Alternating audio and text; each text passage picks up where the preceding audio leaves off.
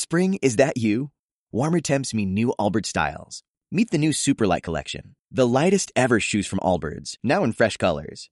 These must have travel shoes have a lighter than air feel and barely there fit that made them the most packable shoes ever. Plus, they're comfy right out of the box. That means more comfort and less baggage. Experience how Allbirds is redefining comfort. Visit allbirds.com and use code SUPER24 for a free pair of socks with a purchase of $48 or more. That's A-L-L-B-I-R-D-S.com, code SUPER24. Porque no tenemos fronteras. Porque quemamos los mandatos del patriarcado.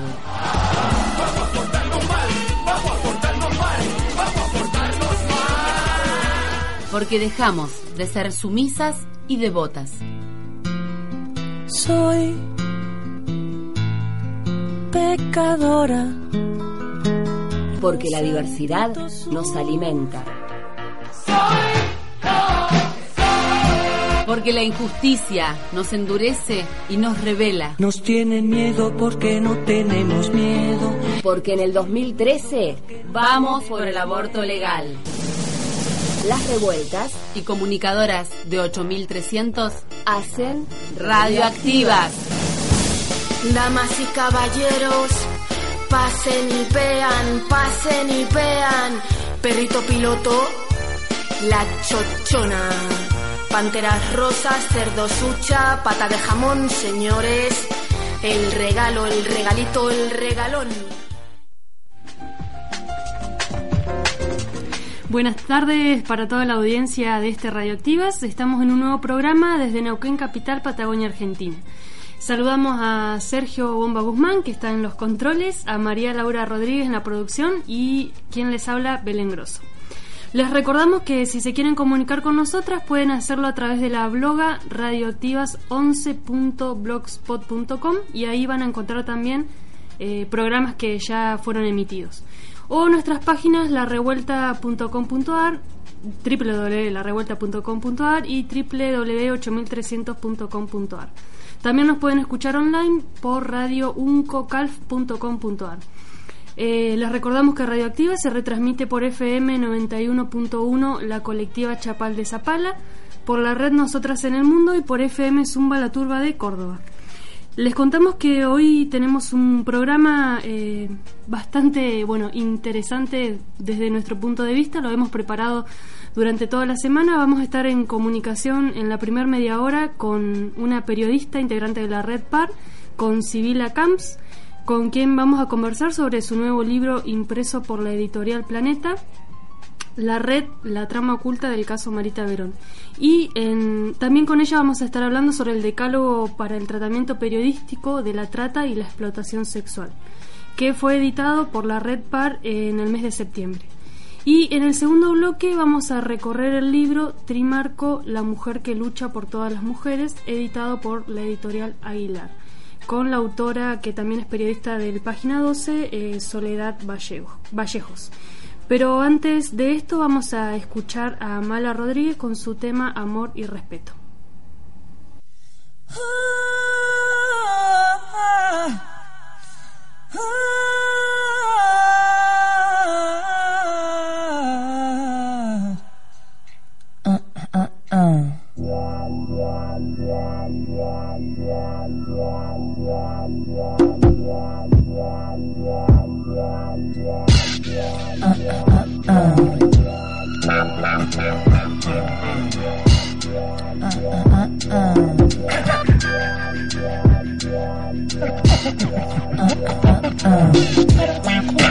Déjame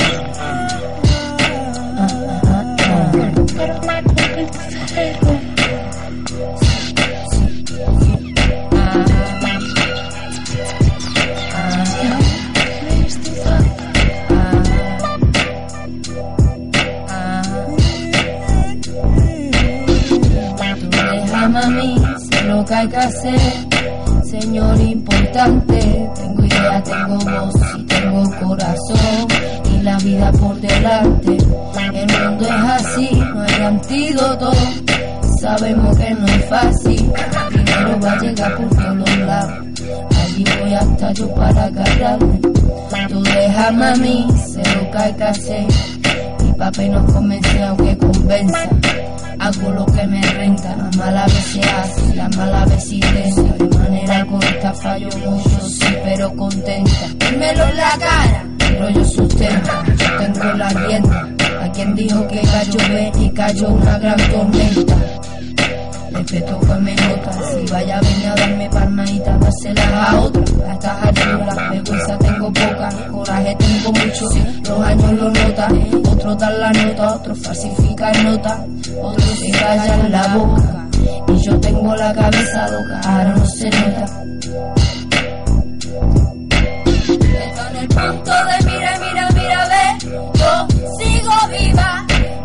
Bombas ni puñales, no vuelos finales, dirijo la nave, no hay competidora, no hay rivales, en Sevilla y Madrid, en todas las ciudades, María está rompiendo los cristales, no sé lo que vale, sé lo que me vale, llevo talismanes, trastornos mentales, miseриas y cardenales, mi meta mis metales, os atraigo como imán, digo lo que siento, vivo porque pienso, si no disfrutas algo, si no sabes aprende, valiente, Cuídate esa que pierde los dientes. Arriba, no soy ni más ni menos. Arriba, lucha por lo tuyo. Arriba, dime lo que piensas. Arriba, dame lo mejor de ti. Yo te doy lo mejor de mí. Le meto fuego, me muero sin de una vela. Tienes frío, te hago una carrera. Lo más importante, me lo enseña en la escuela. La mera ya está, final de la carrera. Podéis intentar convencerme, yo sigo arriba. Olvido su conveniente, por supuesto. Mi tripa está en Sevilla, por poco que tenga, lo pongo en la parrilla. ¿Cómo te lo hace? ¿Cómo te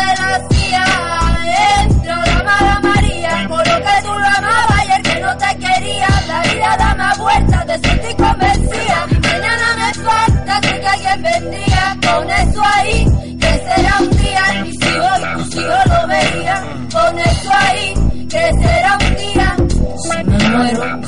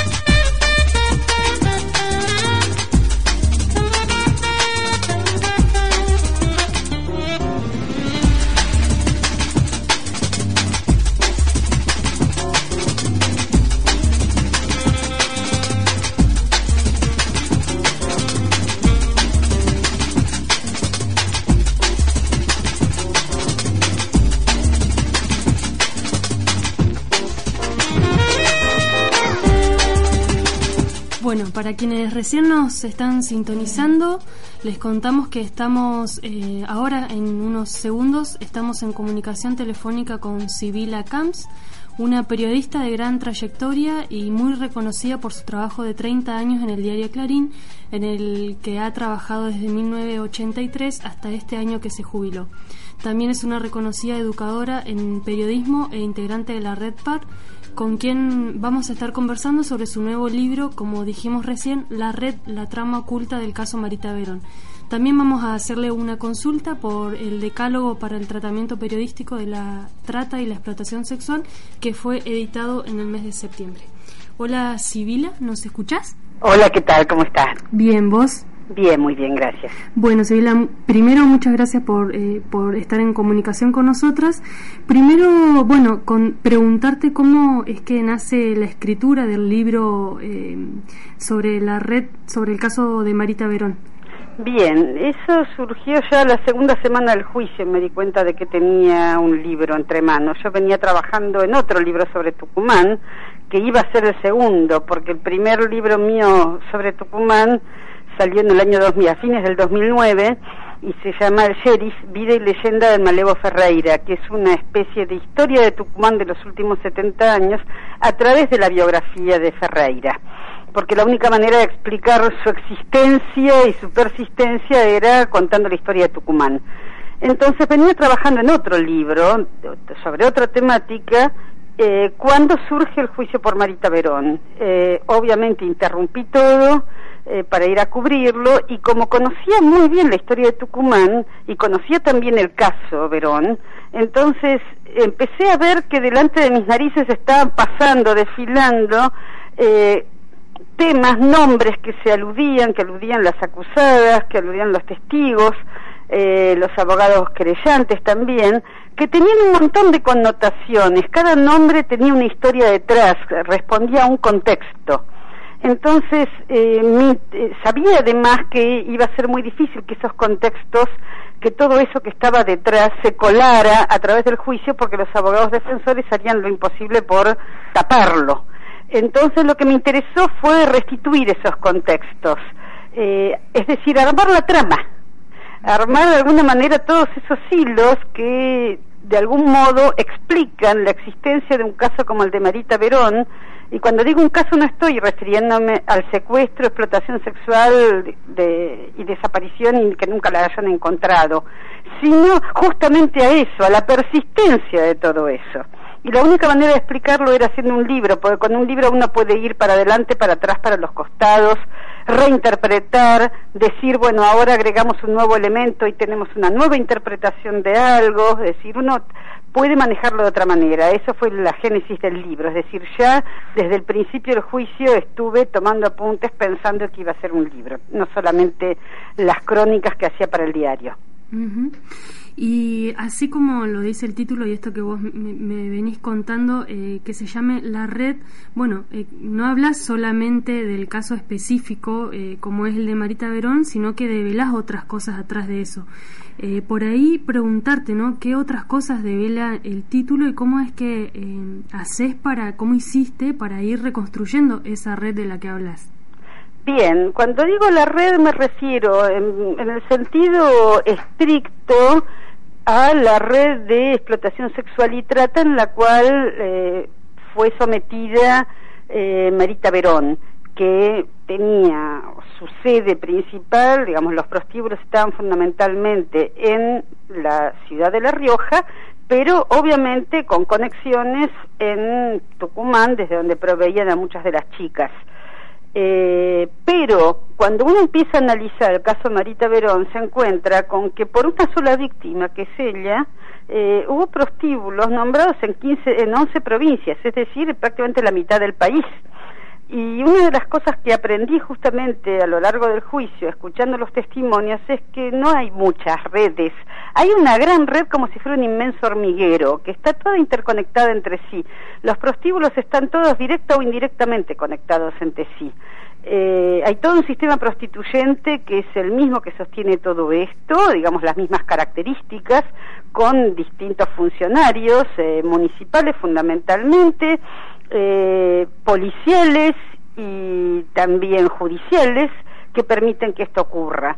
Entonces, cuando hablo de la red me refiero a este tipo de situaciones, a la existencia y a cómo funcionan en realidad las redes de trata en la Argentina, que no es una manera muy diferente de cómo funciona en el resto de América Latina y tampoco son tan diferentes de cómo eh, funcionaban hace mm, un siglo aproximadamente, es decir, a fines del siglo XIX y principios del siglo XX, con la Suimigdal, que fue una célebre organización eh, de origen judío, eh, con sede en la Argentina, especialmente en la ciudad de Rosario, pero con conexiones en muchísimos países de América y de Europa, que traía bajo engaños a mujeres pobres del, de Europa del Este para explotarlas en los prostíbulos. Entonces, ese tipo de organización eh, la manera como se sostiene sigue siendo más o menos la misma. ¿Y, y a vos? Eh, Perdón, no, digo, no tengo buen retorno. Ah, bien, ahí, ahí. Ahora sí. Ahí está, bien, perfecto. Em, y con respecto al proceso judicial en sí, em, ¿qué expectativas vos tenías con eso? Sobre todo, bueno, con lo que vos nos venías contando recién, con los conocimientos en profundidad que venías teniendo ya de la provincia. Eh, supongo que con el proceso judicial te referís al juicio. Al juicio, sí. Sí. Bueno, la expectativa que tenía, que teníamos prácticamente todos los periodistas y las periodistas que estábamos allí, e incluso la, los abogados de la querella, era que eh, por lo menos 10 eh, condenas iba a haber. Es decir, los nueve los nueve acusados de La Rioja iban a ser condenados porque había pruebas pero de sobra para ellos. Otro también de La Rioja, un ex policía, eh, había dudas porque si bien estaba totalmente comprobado que eh, pertenecía a la organización y llevaba mujeres eh, a veces con engaños, otras veces por la fuerza, a La Rioja, no había estado en contacto directo con Marita Verón, aunque de ninguna manera podía ignorar que Marita Verón estaba allí secuestrada. Y después de los cuatro acusados de Tucumán, dos varones y dos mujeres, había dudas respecto de los hermanos Rivero, de María Jesús y Víctor Rivero, porque habían llegado con pocas pruebas al juicio, eh, justamente por toda, todo el encubrimiento y la connivencia judicial para con ellos, y si bien las pruebas se habían ampliado durante el el juicio, durante las audiencias, no sabíamos si se atrevería el tribunal a condenarlos, a ponerle el cascabel al gato, por la cercanía enorme de los Rivero con Rubén Lachanchale, que es un, hombre que tiene un prontuario abultadísimo en la provincia de Tucumán, que está en este momento siendo investigado al igual que su hermano, eh, Ángela El Mono Ale, y la misma Rivero, y la misma Daniela Milheim y otras personas más, por eh, lavado de activos y otros delitos económicos vinculados con ganancias obtenidas de presuntas actividades ilegales. Entonces, esto los está investigando la justicia federal, porque la justicia provincial en general no los investigó nunca y cuando los investigó lo hizo muy por encima y cuando los condenaron le dieron la menor pena posible, es decir, han sido grandes beneficiados por la impunidad. Entonces, por la cercanía con, con la chanchale había, digamos, una especie de casi resignación a que el tribunal no se atrevería a condenar a los hermanos Rivero, pero nunca supusimos esto, nunca supusimos que los trece acusados iban a ser absueltos, porque las evidencias eran enormes. Entonces eh, fue algo absolutamente que nos dejó estupefactos a todos. Yo me sentía, digamos, en un gran estupor porque fue como si toda la vida hubiera visto un elefante delante de mis narices y de pronto vinieran, después de un año, vinieran tres biólogos y me dijeran, no, esto es una grulla, no es un elefante. Entonces había una desmentida enorme de lo que yo había, de lo que todos habíamos visto, percibido, escrito, contado, etcétera. Bueno, eh, con respecto a esto, vos en el libro eh, también contás que empezaste a registrar eh, aquello que parecía irrelevante para muchos y para muchas. Por ahí sí nos interesaba preguntarte cómo, cómo es ese proceso que vos empezás a agudizar la mirada para, para ir escribiendo eso que, que para otros y otras no era relevante. Bueno, una es una especialista en el lenguaje. Sí. Entonces, eh, uno sabe que las palabras y los lo que se dice, cómo se dice y lo que no se dice, lo que se calla, dicen muchas cosas. Entonces, una tiene la, el oído agudo para ese tipo de cuestiones. A veces los detectaba inmediatamente, es decir, estaba tomando mis apuntes al, prácticamente al dictado, porque escribo, tomo apuntes muy rápido y casi siempre de manera literal, y ya en ese momento pegaba una subrayada una palabra, si ya lo detectaba. Eh, otras veces eh, me daba cuenta ya cuando estaba pasando los, cuando estaba releyendo los apuntes para hacer la crónica del diario. Entonces quizás en el diario, en la nota del diario o del clarín.com, ese detalle no, no entraba porque era un detalle, pero después cuando uno empieza a, a juntar este tipo de detalles, a ponerlos todos, a, digamos, son como cuentas de un collar, y que las pone uno, o de varios collares. Entonces uno empieza a ver algunas que tienen determinado color, digamos, para hacer una especie de comparación. Otras que tienen otro color, otras que tienen otro color.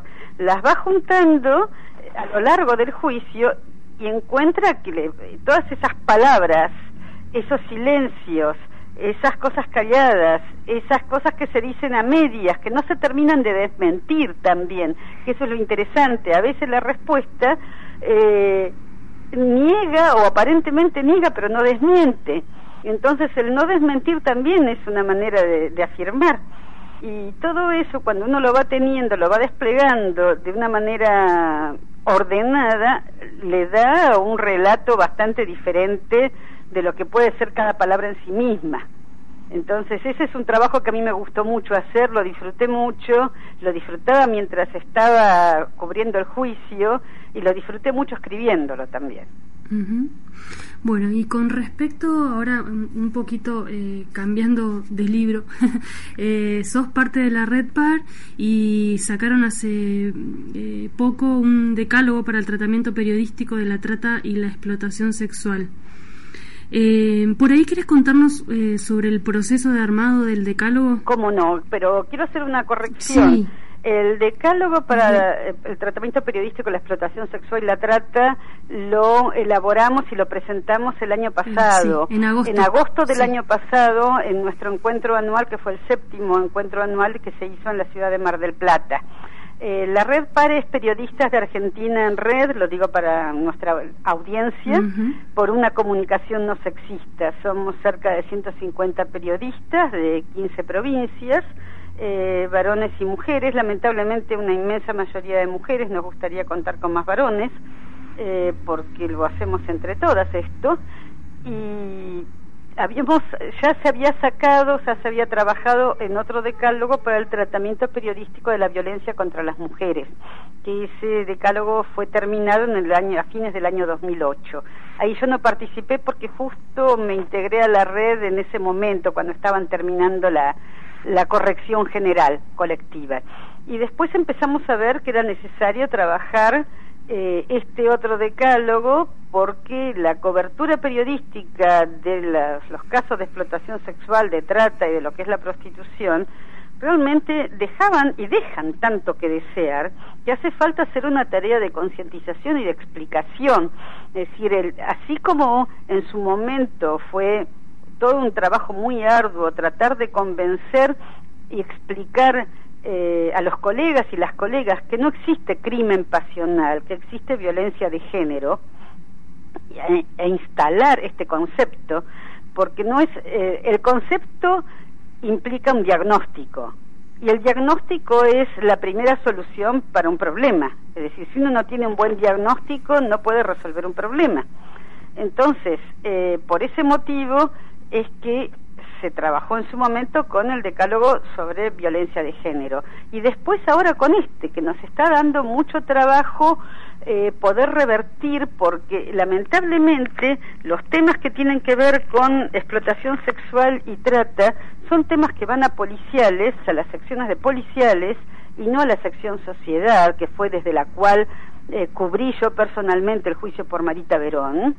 Eh, y como en la sección policiales casi todos los periodistas son varones, cuesta muchísimo más hacerles comprender que en general eh, la inmensa mayoría de las mujeres en situaciones de prostitución eh, no han decidido desde pequeñas eh, que iban a dedicarse a eso, que no es un trabajo, que eh, las mujeres que están de pronto explotadas sexualmente o esclavizadas eh, no necesitan estar encadenadas para no irse, que hay otras formas de retenerlas, que eh, hay que explicar también qué es lo que le pasa por, digamos, que, cuáles son las secuelas psicológicas terribles que deja la explotación sexual y la trata.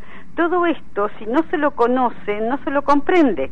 Entonces, de pronto se ve como si fuera la vida alegre, living la vida loca, digamos, y no es nada de esto.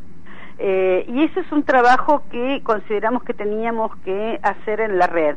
Entonces, un grupito de compañeras eh, que nos interesa la temática y que teníamos algún tipo de experiencia en esto, eh, por haberlo cubierto, por haber trabajado cerca de, de, mujeres en situación de prostitución o víctimas de trata, etcétera, nos dedicamos a elaborar este decálogo que nos llevó bastante tiempo realmente, hasta que nos pusimos de acuerdo y consideramos que habíamos logrado un, una herramienta de comunicación importante.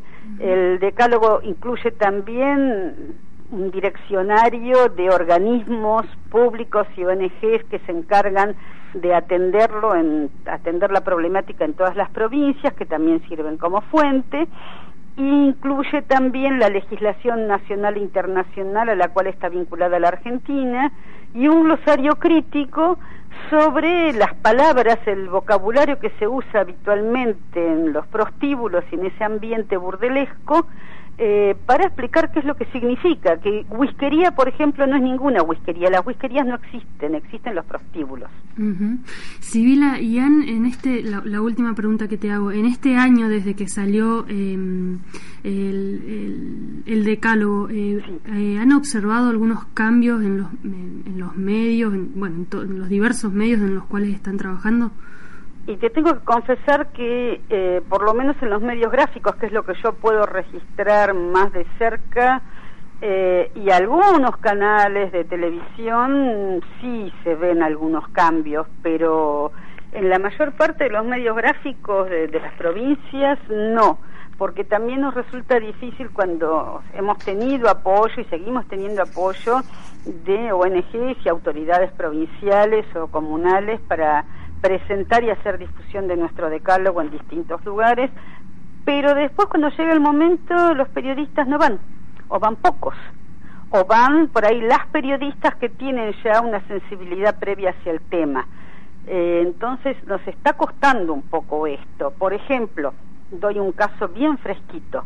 Esta semana eh, el Consejo Deliberante de Salta sacó una ordenanza prohibiendo los prostíbulos, es decir, prohíben lo que estaba prohibido desde el año 1937 por una ley nacional. Y no hay ningún medio de los, por lo menos lo que yo he podido ver online, que recuerde esto. Es decir, prohíben los prostíbulos. No, estaban prohibidos desde el año 37. Claro. Entonces, lo que tienen que decir es que ahora hay una nueva ley para evitar que se siga violando la ley eh, o una ordenanza. Bueno, este es el, tipo de cosas que, que, te, que te cuento que ejemplifican el trabajo que todavía tenemos que seguir haciendo. Hay que seguir insistiendo. Sí. Bueno, Sibila, te... Perdón, agrego una sola cosa. Si no podemos, eh, como periodistas, eh, como comunicadores y comunicadoras, eh, contar exactamente la situación de lo que es una víctima de explotación sexual y de trata o una mujer que ha pasado por esto, aunque ya no se considere a sí misma como víctima, eh, si no lo podemos contar tampoco podemos identificar a quienes son víctimas. Claro. Sí, sí. Sí, lo que, lo que decías recién, antes, ¿no? Lo del diagnóstico también. Sí, exacto. Exactamente, exactamente, sí. Bueno, Sibila, te agradecemos muchísimo la comunicación. No, al contrario, muchas gracias a ustedes. ¿eh? Que andes bien. Gracias igualmente. Estábamos en comunicación telefónica con Sibila Camps, autora del libro La red, la trama oculta del caso Marita Verón. Nos vamos a una tanda y después seguimos con más radioactivas. Si te maltrata, no te quiere. Radioactivas. Si te maltrata, no te quiere. Si te maltrata, no te quiere.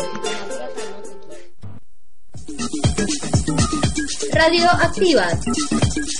Conquistando derechos para las humanas. Humanas, humanas, humanas.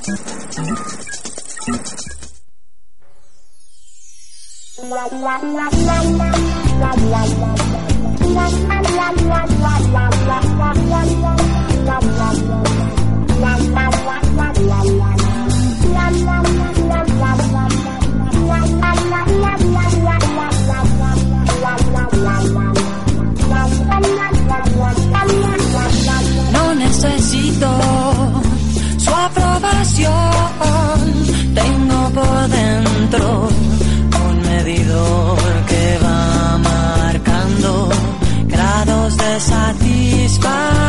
You.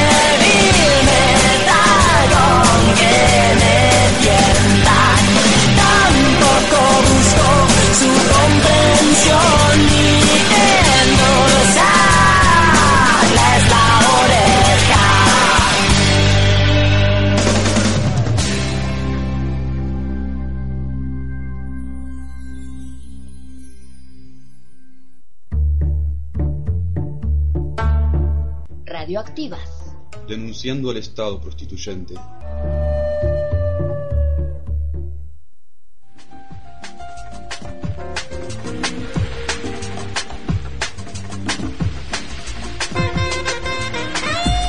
Estábamos escuchando eh, a Terciopelados con su tema No Necesito.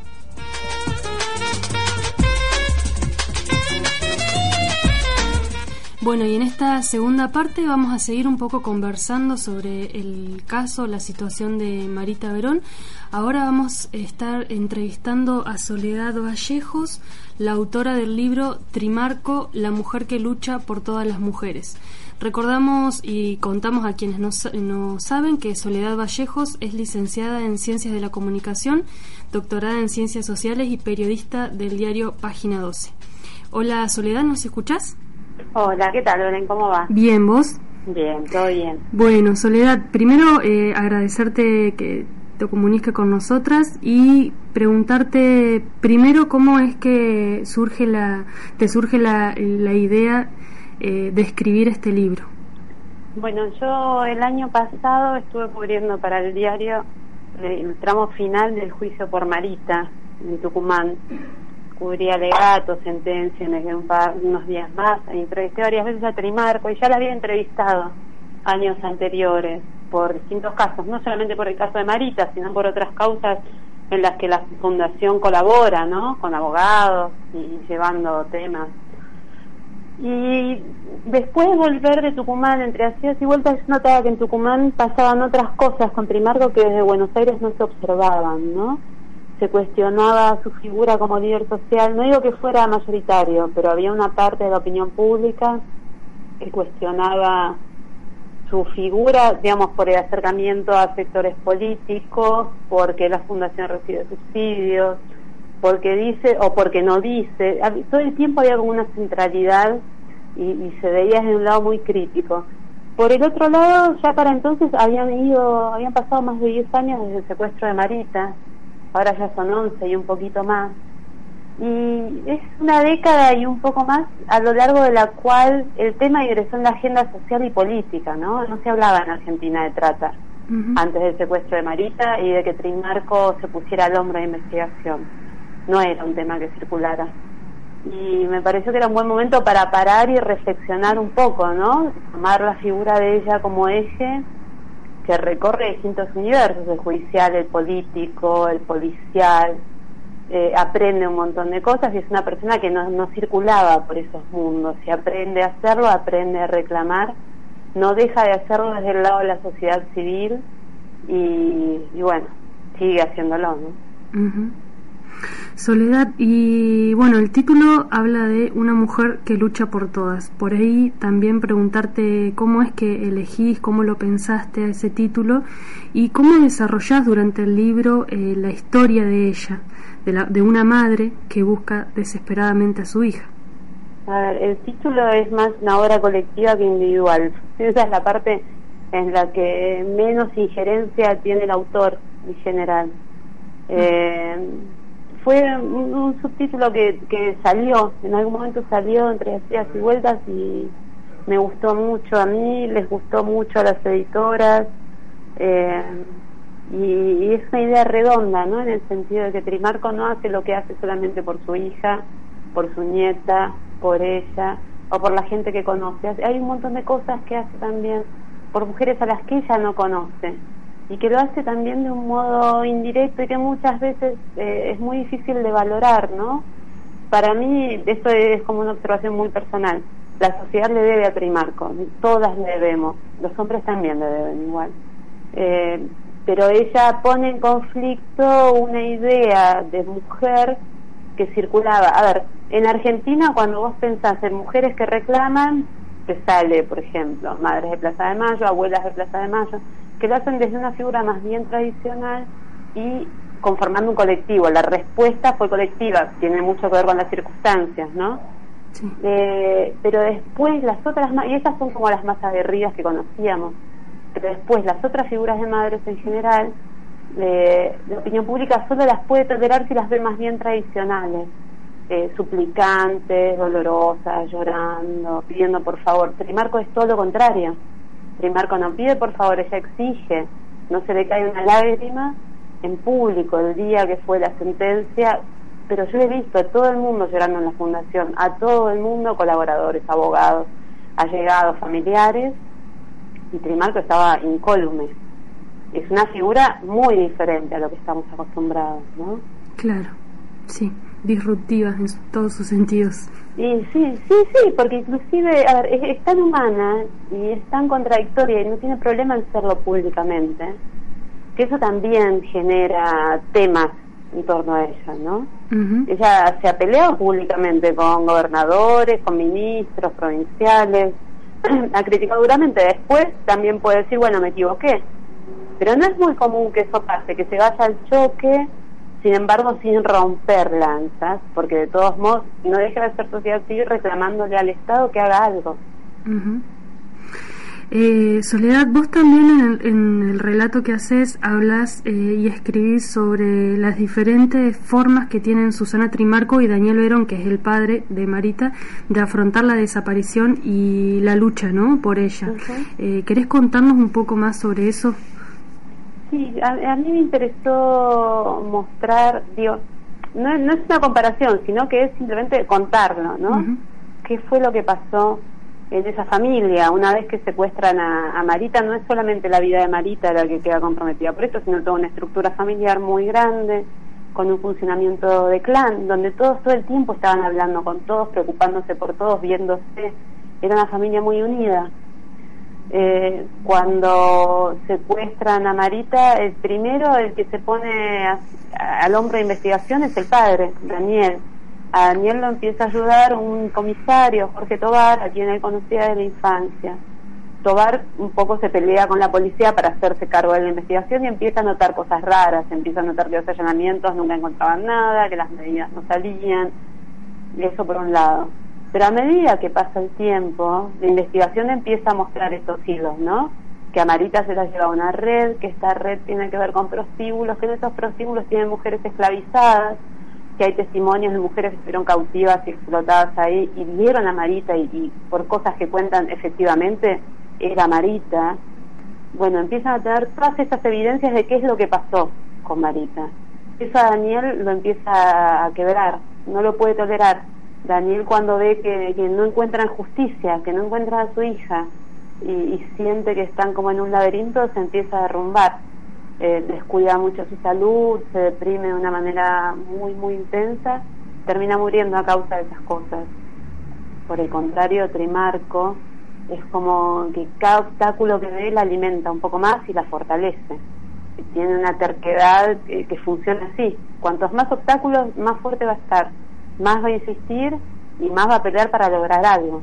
E, esa es una, una cosa muy notable, ¿no? Porque además Trimarco no era una mujer que estaba preparada para una vida pública en el sentido de... Eh, a ver, ella viene de una familia bastante tradicional en la cual los hombres estaban involucrados en el mundo político, político de pueblo, quiero decir, ¿no? eh, uno de sus tíos, que la cría, estaba muy vinculado con la resistencia peronista en Tucumán, y con líderes sindicales del sector azucarero, un sindicalismo muy combativo, pero eso era puertas afuera, puertas adentro del mundo de las mujeres, el sentido era muy tradicional. A ella, una abuela muy rigurosa, la crió así. Y entonces Primarco se ocupaba mucho de su casa, su familia, su marido, sus hijos, su jardín. Y todo eso termina cuando secuestran a la hija. Y ella se convierte en otra persona. Tiene que aprender a la fuerza hacerlo. Claro.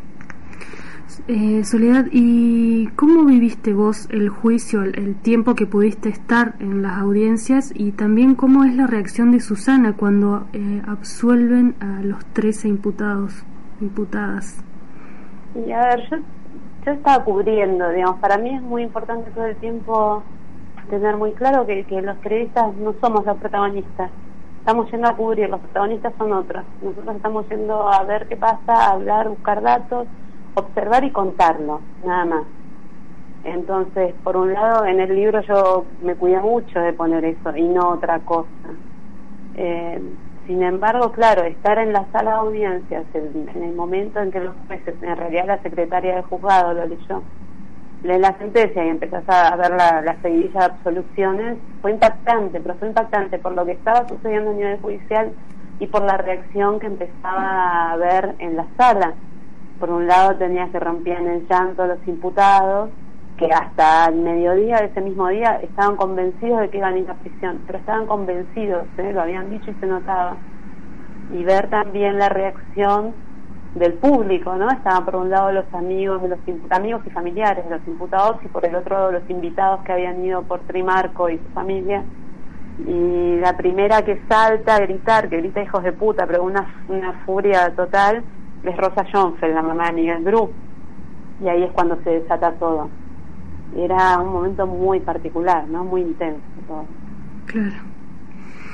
Eh, y vos también en el libro contás una anécdota, eh, justo recién, eh, hace un ratito estabas hablando sobre eso, sobre por qué Susana no llora nunca. ¿Querés relatarnos un poco de esa anécdota? Sí, claro.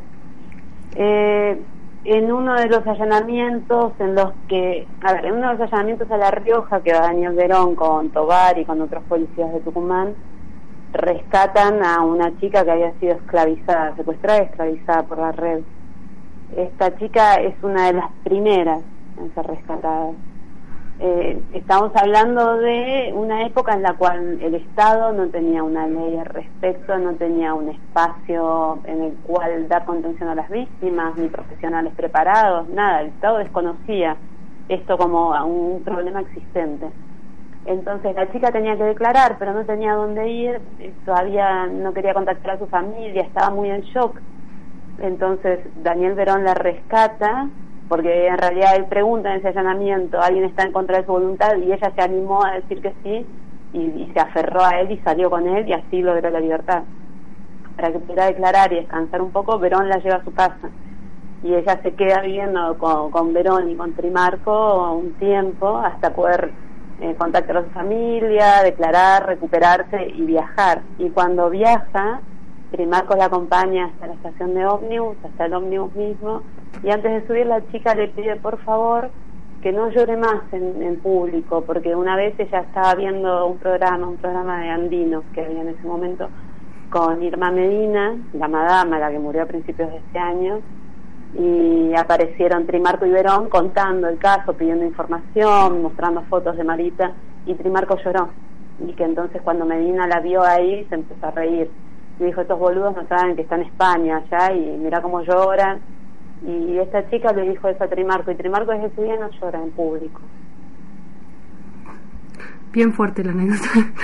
Eh, es, fuerte, claro, pero es, todo es muy fuerte en relación a ese caso. Sí, totalmente. Eso es lo, lo tremendo, que muchas veces no se entiende que Trimarco convive con esto todos los días de su vida desde 2002. Estamos en 2013 sí. y ella no para un minuto de pensar en esto, de pensar en su hija, de buscar, de preguntarse qué puede hacer, de ver si está haciendo poco y mientras tanto ve crecer a su nieta, que es la hija de esa hija que, no ve. Claro. Es una vida muy difícil. Sí. Soledad, ¿y vos eh, seguís en contacto eh, con ella después del juicio y todo? A ver, yo la entrevisté y la entrevisté para el libro, yo no soy amiga para de el libro. No, no, no, quiero decir, eh, no es mi rol. Claro. yo estoy muy en contacto con todo lo que hace la fundación, estoy muy al tanto de lo que pasa en general en, términos de trata en el país, investigaciones, causas, porque en, parte porque es mi trabajo y en parte porque me interesa dentro de mi trabajo darle un lugar a eso, pero no, yo no soy amiga de Trimarco. Claro. Sí, está bien. Eh, bueno, y la experiencia de escribir este, este libro, vos ya antes habías escrito eh, otros, eh, pero sobre trata y explotación era el primero. Sí, sobre este tema era el primero eh, y en realidad es sobre Trimarco, digamos. Sobre Trimarco. Que sí, recorre todo esto, ¿no? Sí. Eh, a mí me gustó mucho escribir este libro, yo quería escribirlo. Cuando volví la última vez el año pasado de Tucumán, estaba muy embalada y estaba muy preocupada porque me parecía que en cualquier momento alguien iba a hacer un libro y tenía miedo de lo que pudieran llegar a ser, eh, de que hubiera intereses turbios, mezclados, algo así. Entonces, por un lado, para mí era muy grato poder hacerlo yo, es decir, que canté PRI en este tema. Pero a la vez, eh, y esto es muy personal, digamos, pero era, es, un tema tan duro que también fueron meses de angustia escribir esto. Porque cada una de las personas entrevistadas para el libro las entrevisté yo, las grabaciones las hice yo, yo sé quiénes son, dónde viven, cómo es su vida en qué momento me dijeron lo que me dijeron en las entrevistas. y entonces todo el tiempo mientras iba haciendo el libro era recordar todo eso, ¿no? Y a la vez tratar de, de, ser justa con la información y con la gente que confía en una y habla con una. En ese sentido fue muy intenso, fueron meses de, de estar contenta escribiéndolo y a la vez querer que se termine, ¿no? Bueno, Soledad, te agradecemos, se nos termina el tiempo, así que te agradecemos mucho la, la comunicación. Seguimos en contacto. Dale, gracias a ustedes. Dale, que andes bien. Chao, hasta Chao, chao. Bueno, estábamos en comunicación con Soledad Vallejos, autora del libro Trimarco, la mujer que lucha por todas las mujeres.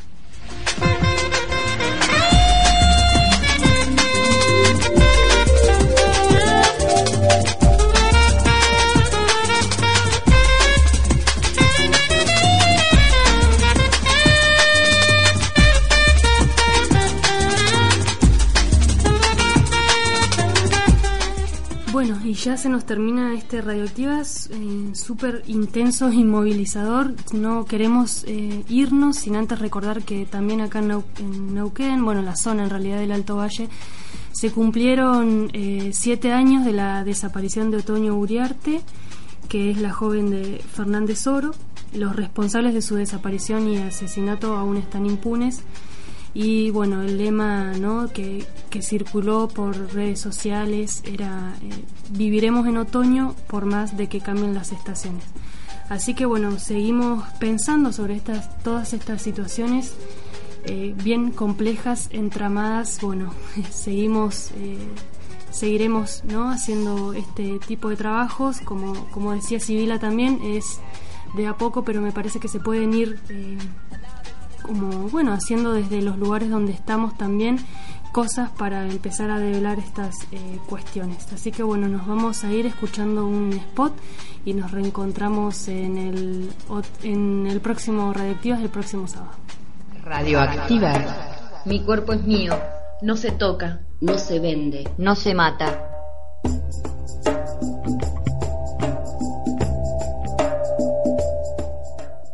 As a new Western Union customer, you can enjoy a $0 transfer fee on your first international online money transfer. Send money to your family and friends back home the fast, easy, and reliable way.